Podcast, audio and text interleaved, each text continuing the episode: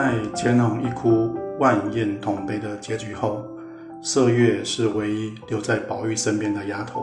《红楼梦》每次安排麝月出场，总是要她和蛮横无理、仗势欺人的刁奴吵架。作者这样的安排究竟是何用意呢？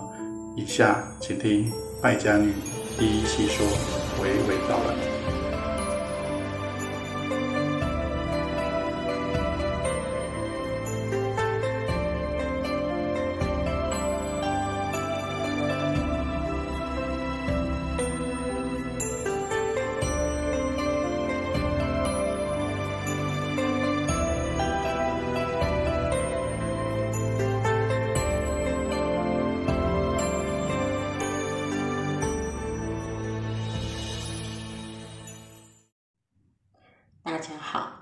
我是败家女，欢迎收听我的节目。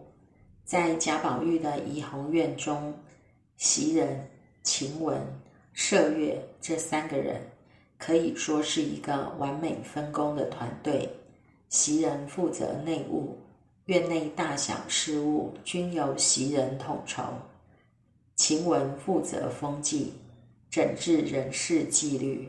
怡红院上下都怕晴雯一人，而麝月则负责对外发言，捍卫怡红院丫头们的地位权利。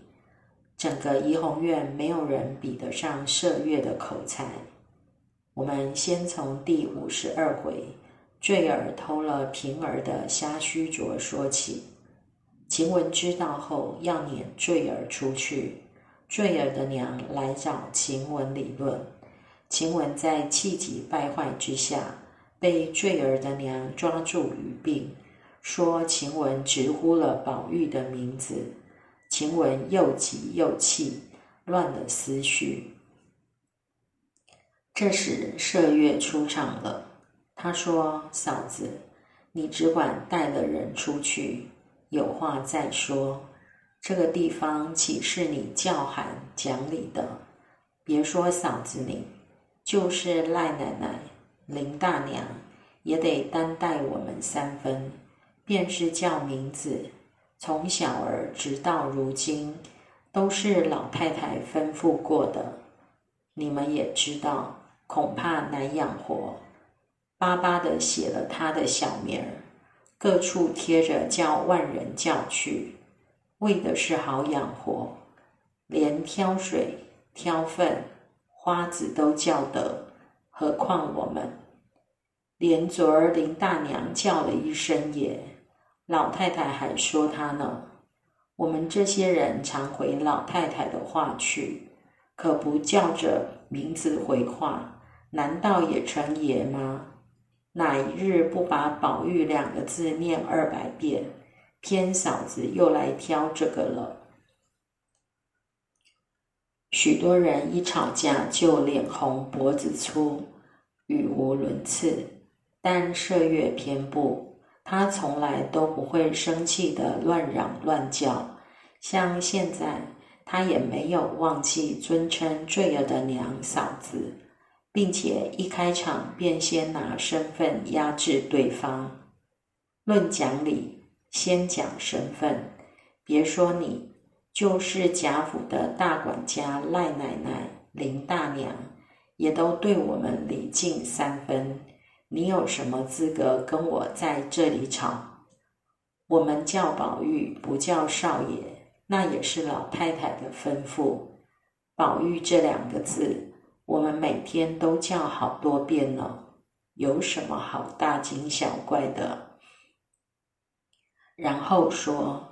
嫂子原也不得在老太太跟前当些体统差事，陈年家只在三门外头混，怪不得不知我们里头的规矩。这里不是嫂子久站的地方。再一会儿，不用我们说话，就有人来问你了。有什么分正话，且带了他去。你回了林大娘。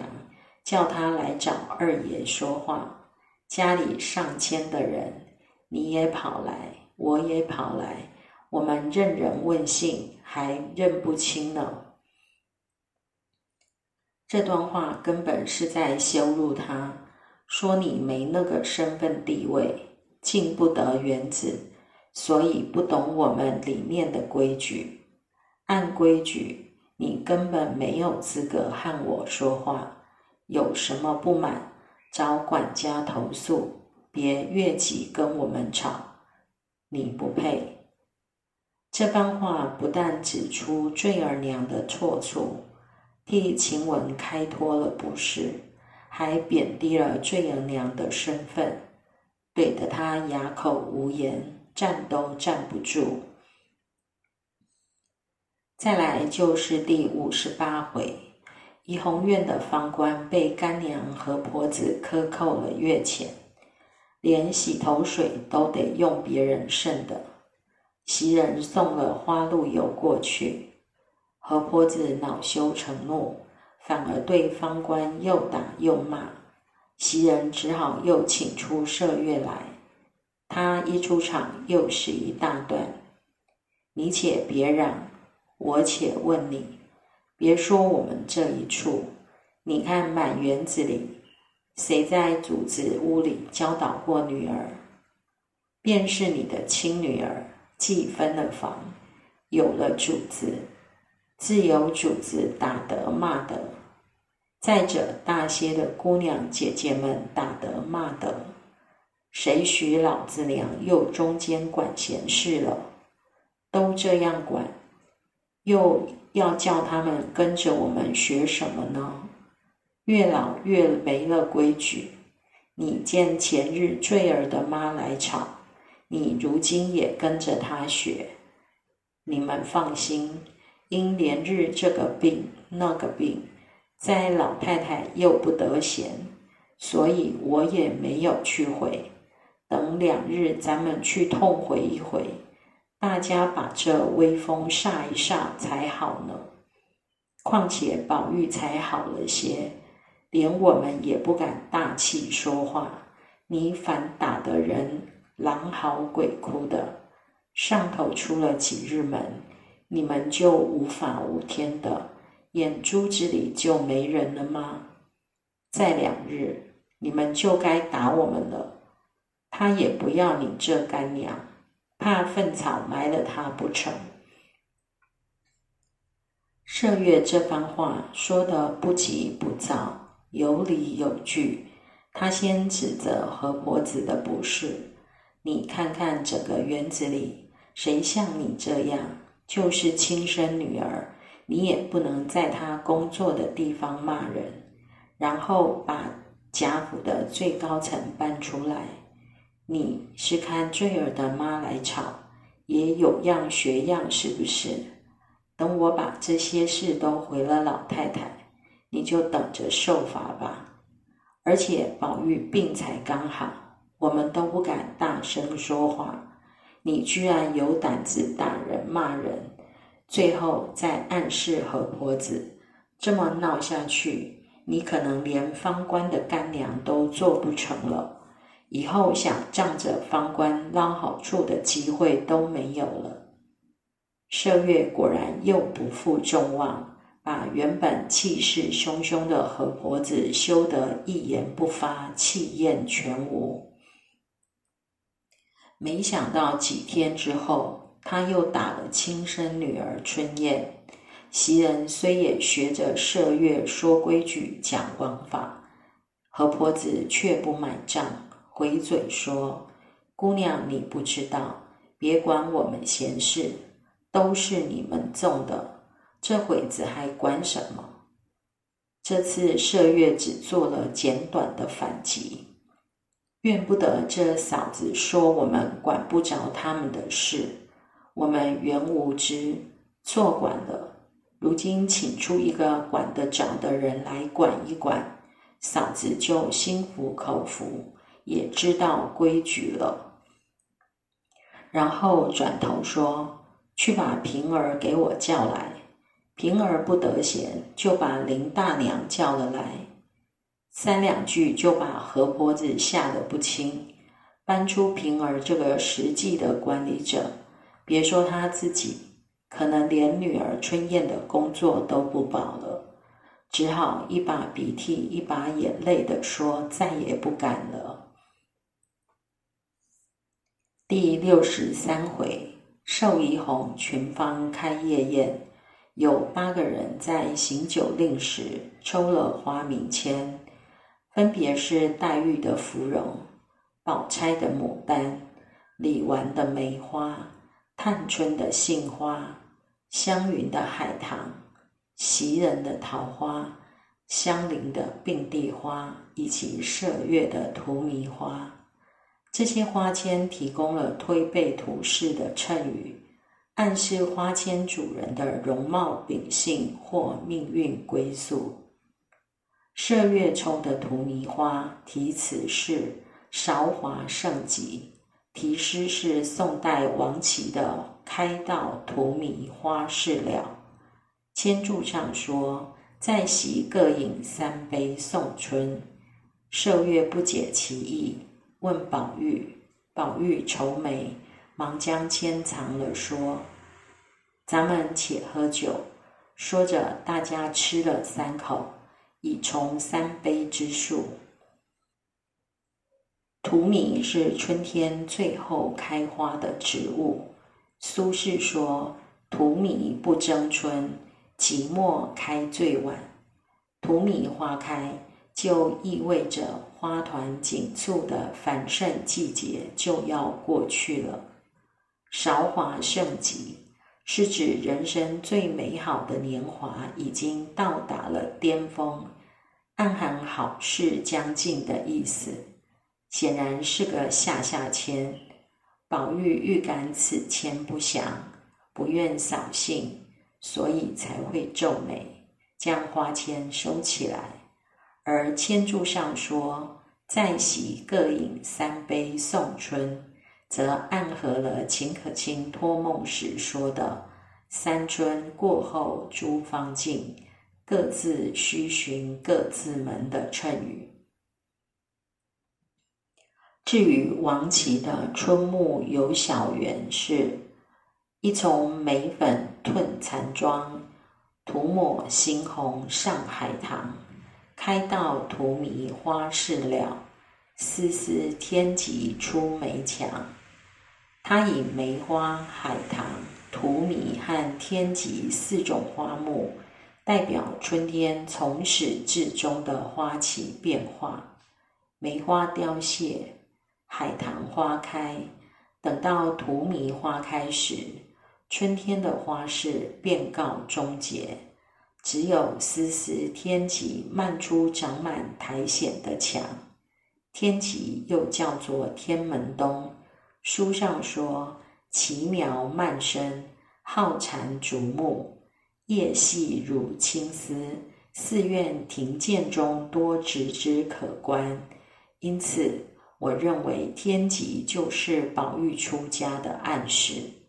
荼蘼花一直开到天极出墙，就是说麝月一直陪伴宝玉到出家为止。而“花事了”三个字，则隐藏着花袭人的心事终于了却，以及种花下凡历劫之事终告完结的意思。第二十回，宝玉为麝月闭头时。脂砚斋有一段批注说：“袭人出嫁时云，好歹留着麝月一语。”宝玉便依从此语，可见麝月是陪伴宝玉走到《红楼梦》境的最后一人。而麝月的开道荼蘼花事了，则又印证了荼蘼花的花语末路之美。它是贾家在穷途末路时为宝玉开的最后一朵花。虽说《红楼梦》里的大观园，花是人的影子，人是花的化身。这里既是女儿国，又是百花园。不过史湘云抽到的一支海棠花签，却并非直指湘云。这支花签的题词是“香梦成酣”，题诗是苏轼的“只恐夜深花睡去”，签注上说：“寄云香梦成酣，撤此签者不便饮酒，只令上下二家各饮一杯。”可见这支签不关湘云的事，是上下两家的事。黛玉还点出香梦成酣，其实是在第六十二回湘云醉眠芍药印的往事。可见芍药才是湘云的代表花卉，而上下二家刚好是黛玉和宝玉。黛玉既已抽了芙蓉花签。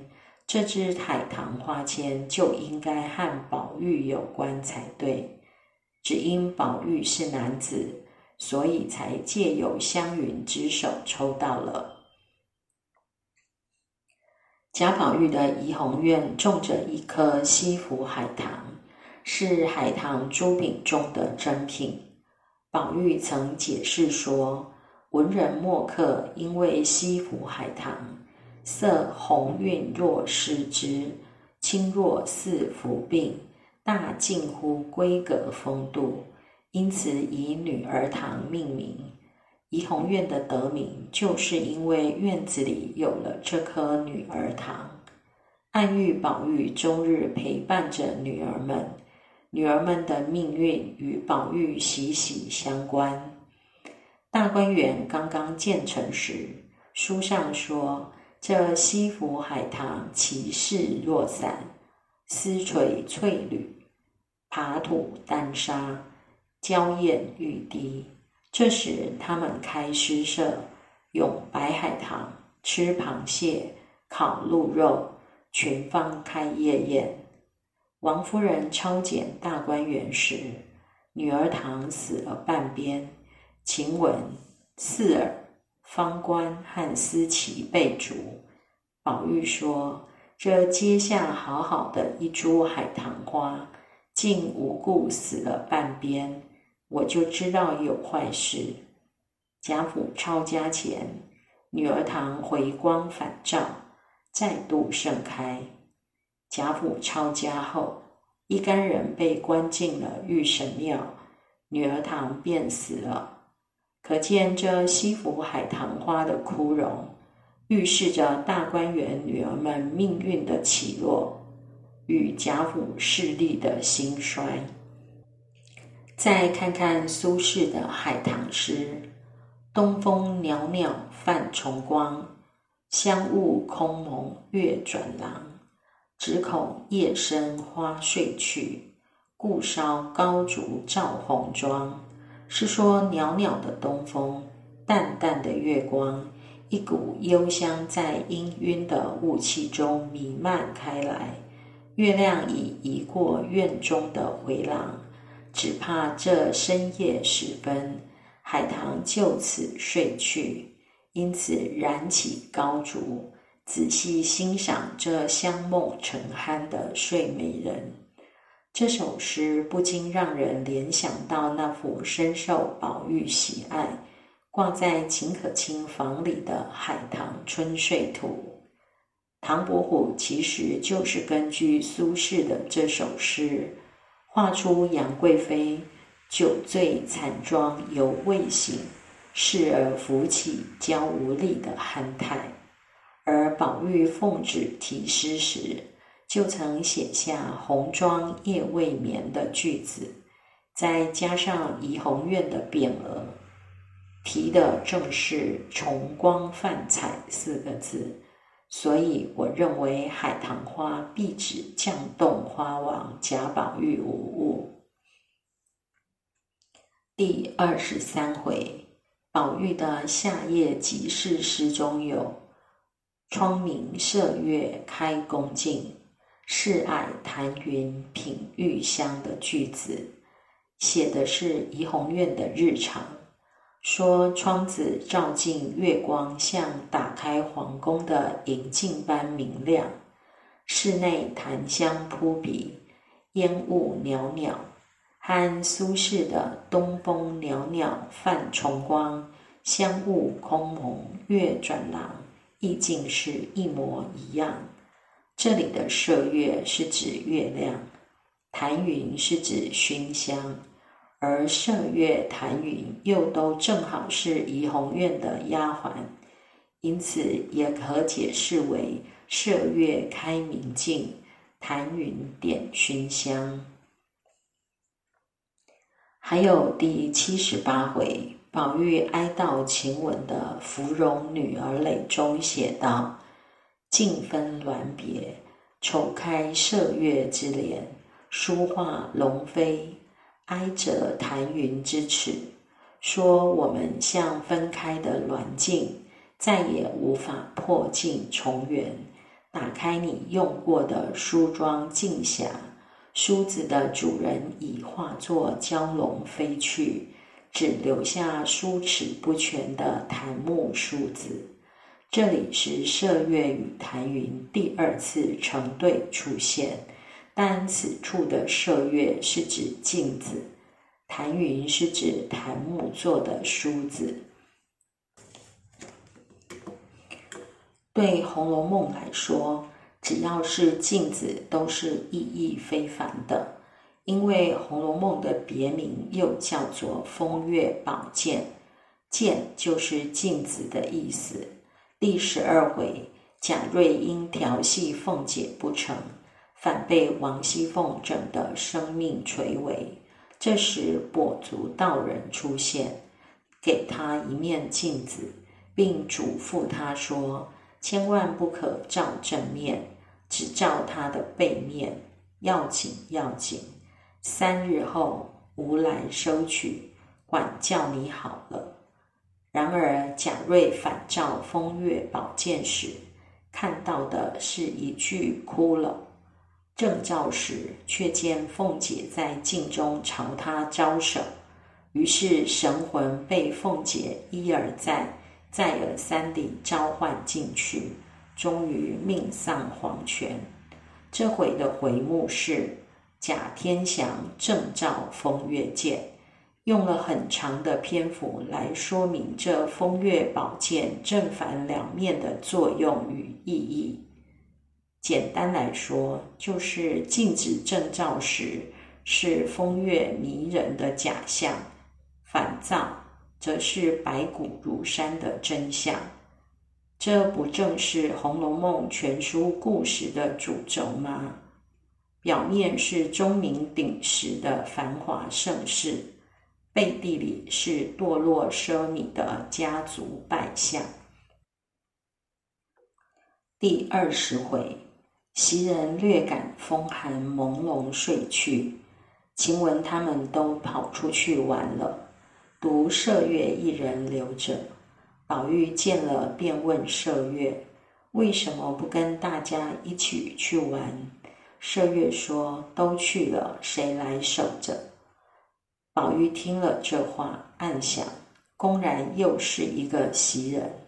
宝玉就说：“这会子没什么事，我替你避头吧。”只避了三五下，晴雯匆匆进来取钱，一见了他俩，冷笑道：“交杯掌还没吃，就上头了。”宝玉笑：“你来，我也替你避避。”晴雯道。我没那么大福气，摔了帘子出去了。宝玉在麝月身后，麝月对镜，两人在镜内相视而笑。宝玉说：“满屋里就他磨牙。”麝月听这话，忙向镜中摆了摆手。忽听一声帘子响，晴雯又跑进来问道：“我怎么磨牙了？”这段文字讯息量超大。首先，麝月说：“都去了，谁来守着？”